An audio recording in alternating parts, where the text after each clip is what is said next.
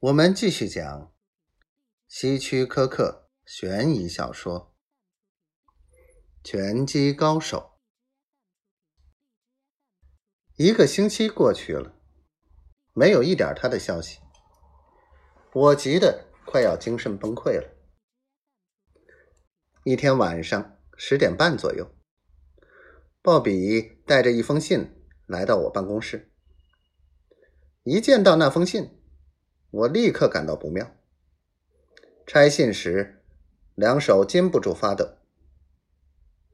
果然是家里的信。亲爱的华伦，事情发生这样的变化，我深感抱歉。不过，我已决定退出拳击界。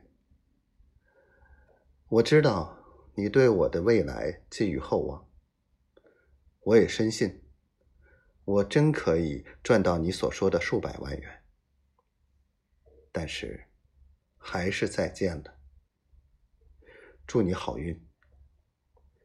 不过，我决定不使你两手空空。家里不使我两手空空。他是不是在信封里留给我支票什么的？我抖抖信封，没有什么东西掉出来。他不使我两手空空，这话是什么意思呢？我火冒三丈的望着还站在那里的鲍比，他咧嘴一笑说：“打我。”我盯着他，鲍比的喉咙上有两个蚊子咬过的大红点。嘴上则长出两个从未见过的大虎牙。打我，他再次说：“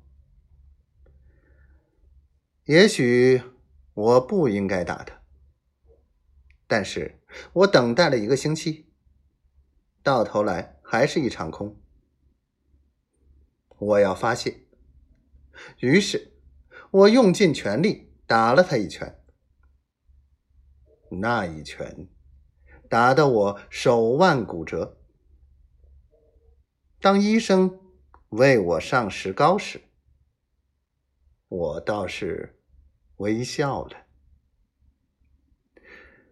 我终于找到了一位代替家里的人。